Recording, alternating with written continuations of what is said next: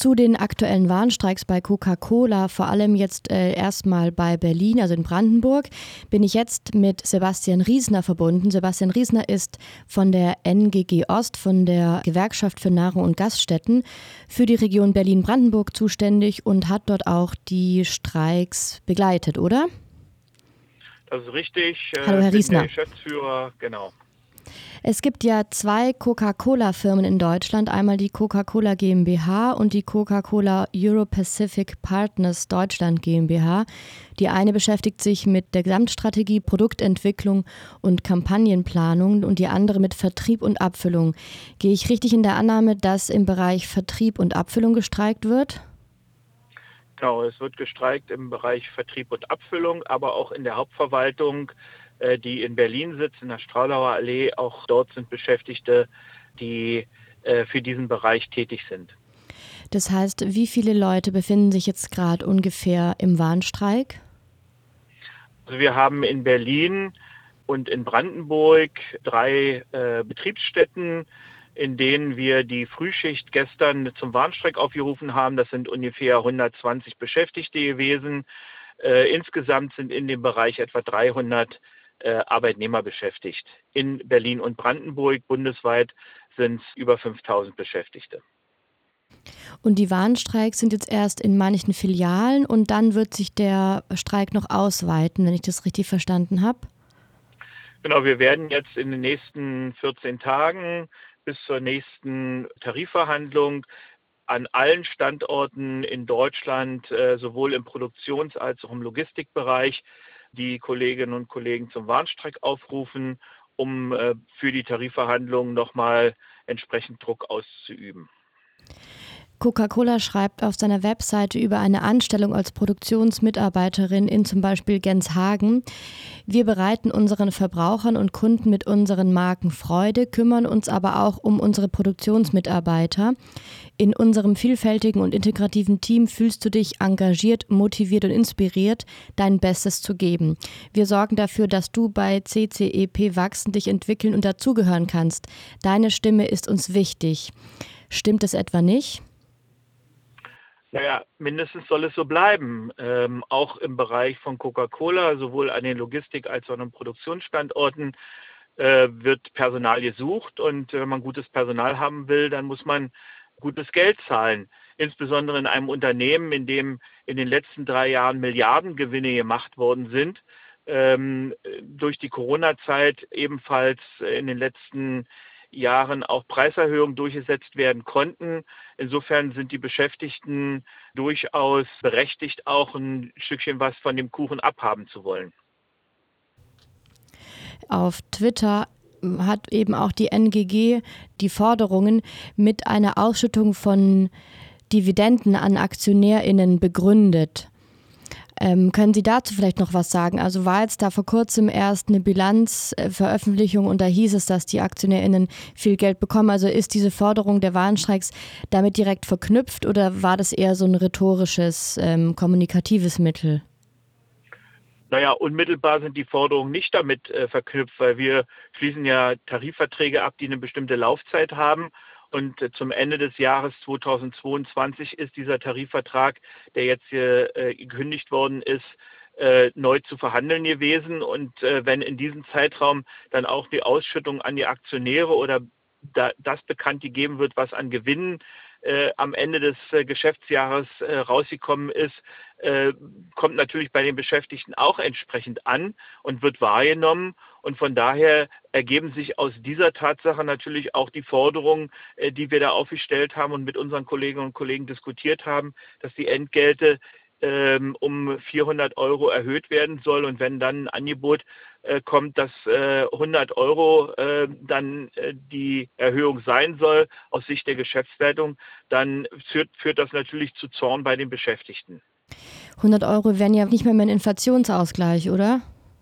Das ist richtig, genau. Das steckt nochmal dahinter, dass wir jetzt gerade in einem Bereich sind, wo wir um die 10 Prozent Inflation haben. Und wenn wir uns dann nochmal genau runterbrechen, insbesondere bei den Lebensmitteln und bei den Energiekosten, aber auch ähm, was die Mieten anbetrifft, dann liegen wir in dem Bereich deutlich über 10 Prozent, äh, was die Inflation und die Preissteigerung als solche anbetrifft. Und das ist natürlich auch ein der Gründe, äh, warum wir eine Forderung aufgestellt haben, wie sie jetzt im Raume steht.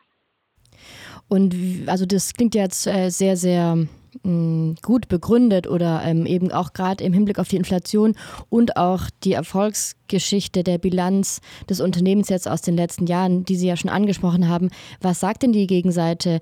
Vielleicht können Sie auch ein bisschen von den Verhandlungen selbst erzählen, was da so ver verhandelt wird die ganze Zeit eigentlich. Naja, da werden die üblichen Argumente äh, vorgetragen, äh, dass ein Betrieb, äh, dass ein Unternehmen auch entsprechend leistungsfähig sein muss, äh, dass auch für die Unternehmen es Preissteigerungen gegeben hat, was die Rohstoffe anbetrifft. Das sind so die üblichen Argumente, die wir dann immer vorgetragen bekommen. Sie überzeugen nur am Ende nicht. Und die Beschäftigten wollen sich in dem Bereich von Coca-Cola eben auch nicht mit Peanuts abspeisen lassen, während sozusagen die Unternehmensgewinne seit Jahren sprudeln und insbesondere in der Zeit, äh, wo Corona gewesen ist, äh, nicht nur äh, die Beschäftigten Milch und und Öl gehortet haben, sondern eben auch Coca-Cola getrunken haben oder Coca-Cola-Produkte getrunken haben und die Unternehmen eben oder das Unternehmen Coca-Cola Gewinne angehäuft hat, davon wollen die Beschäftigten entsprechend etwas abhaben und sich eben nicht mit Peanuts abspeisen lassen. Wer sitzt denn dann da alles am Verhandlungstisch? Also Sie als Gewerkschaft, dann nehme ich mal an Vertreter von der Geschäftsleitung und wer noch? Und was gibt es dann da für eine Art von Tagesordnung? Also das wird dann einfach so nach und nach besprochen? Also beide Seiten haben äh, Tarifkommissionen gebildet. Wir haben eine etwa 50-köpfige äh, Tarifkommission aus allen Betrieben des äh, Unternehmens, also aus allen Betriebsstätten sind Tarifkommissionsmitglieder in der großen Tarifkommission. Und auf der Arbeitgeberseite sitzt die Geschäftsleitung, äh, Personalabteilung und äh, die Rechtsabteilung. Und dann werden äh, dort die jeweiligen Argumente ausgetauscht und äh, man versucht sozusagen wechselseitig zu begründen, warum die Forderung aus unserer Seite berechtigt ist und auf der anderen Seite die Arbeitgeberseite sagt, das ist alles viel zu überzogen und äh, vollkommen äh, weltfremd, was wir dort an Forderungen haben. Und dann versucht man sozusagen die eine Seite zu überzeugen und die, die besseren Argumente haben natürlich immer wir als Gewerkschaft. Ja, das glaube ich auch. Sind Sie denn zuversichtlich, dass es da noch zu einer Annäherung kommt? Also ich nehme mal an, dass die NGG auch erstmal mit ähm, relativ hohen Forderungen reingeht und dann vielleicht damit rechnet, dass man irgendwie bei 300 Euro rauskommt oder bei 200 Euro. Oder würden Sie sagen, nee, 400 Euro ist wirklich, also wenn das nicht kommt, dann äh, machen wir erstmal weiter? Also wir sind mit unseren Forderungen schon an die Grenze dessen gegangen, was wir auch für realistisch und abschlussnotwendig erachten. Also da ist jetzt nicht sozusagen nochmal 50 Prozent Spielraum drinne. Äh, das haben uns die Kolleginnen und Kollegen aus den Betrieben auch ganz deutlich zu verstehen gegeben. Es gab da durchaus Vorstellungen, die auch noch weiter drüber gelegen haben ähm, sondern wir sind mit dieser Forderung schon sehr nah an dem möglichen Abschluss, den wir uns vorstellen können. Ob es uns gelingen wird in der Tarifverhandlung, die jetzt in der zweiten Runde am 8. bis 10. Äh, Februar stattfinden wird, äh, dann schon zu einem Ergebnis zu kommen, da kann man durchaus noch ein großes Fragezeichen dahinter machen. Scheinbar äh, müssen die Arbeitgeber erst davon überzeugt werden, dass die Beschäftigten noch tatsächlich hinter der Forderung ihrer Gewerkschaft stehen. Und dafür sind Warnstreiks notwendig. Und wenn die äh, nicht ausreichend sind, wie, so wie wir sie jetzt machen, äh, dann sind wir sicherlich auch in der Lage und bereit, auch darüber hinaus noch zu Zeitpunkten Warnstreiks durchzuführen, wo es dem Unternehmen noch mal wesentlich schmerzvoller ist insbesondere dann, wenn es wärmer wird in äh, Deutschland, äh, dann wird auch mehr getrunken und dann muss sicherlich auch mehr produziert werden. Und dann müssen wir uns angucken, äh, ob wir da an der einen oder anderen Stelle äh, dann dafür sorgen, dass eben Coca-Cola nicht ausreichend produziert wird. Ich bin mir nicht ganz sicher, ob wir das zu Anfang schon geklärt hatten, aber von einer Lösung, ähm, eben zum Beispiel ein Lohnplus von 400 Euro, würden wie viele ArbeiterInnen von Coca-Cola profitieren, also dann bundesweit?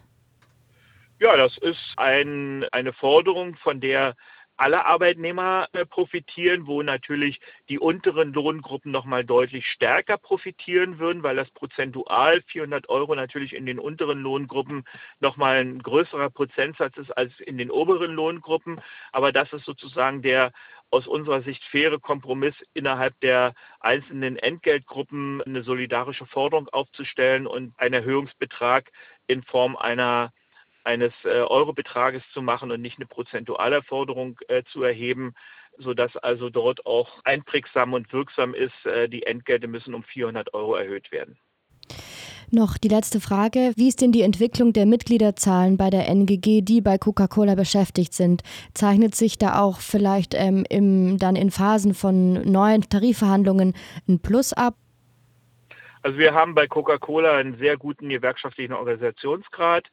Äh, das heißt, wir haben sehr viele Mitglieder äh, bei Coca-Cola, aber ähm, auch in Zeiten, in denen eine Tarifauseinandersetzung dazu führt, dass wir Warnstreiks durchführen müssen, möglicherweise in einen noch längerfristigen Arbeitskampf gehen müssen, steigen natürlich die Mitgliederzahlen. Und auch das ist in Berlin und Brandenburg, aber auch darüber hinaus bundesweit zu verzeichnen, dass wir äh, dort weitere Kolleginnen und Kollegen gewinnen konnten, die in die Gewerkschaft eingetreten sind und dann äh, die Haltung der Arbeitgeberseite äh, dazu geführt hat, dass äh, wir noch stärker werden bei Coca-Cola. Super, dann wünsche ich für den Arbeitskampf ähm, alles Gute und für Ihre Arbeit und ja. Sehr gerne. Dankeschön. Dankeschön. Tschüss. Jo, tschüss.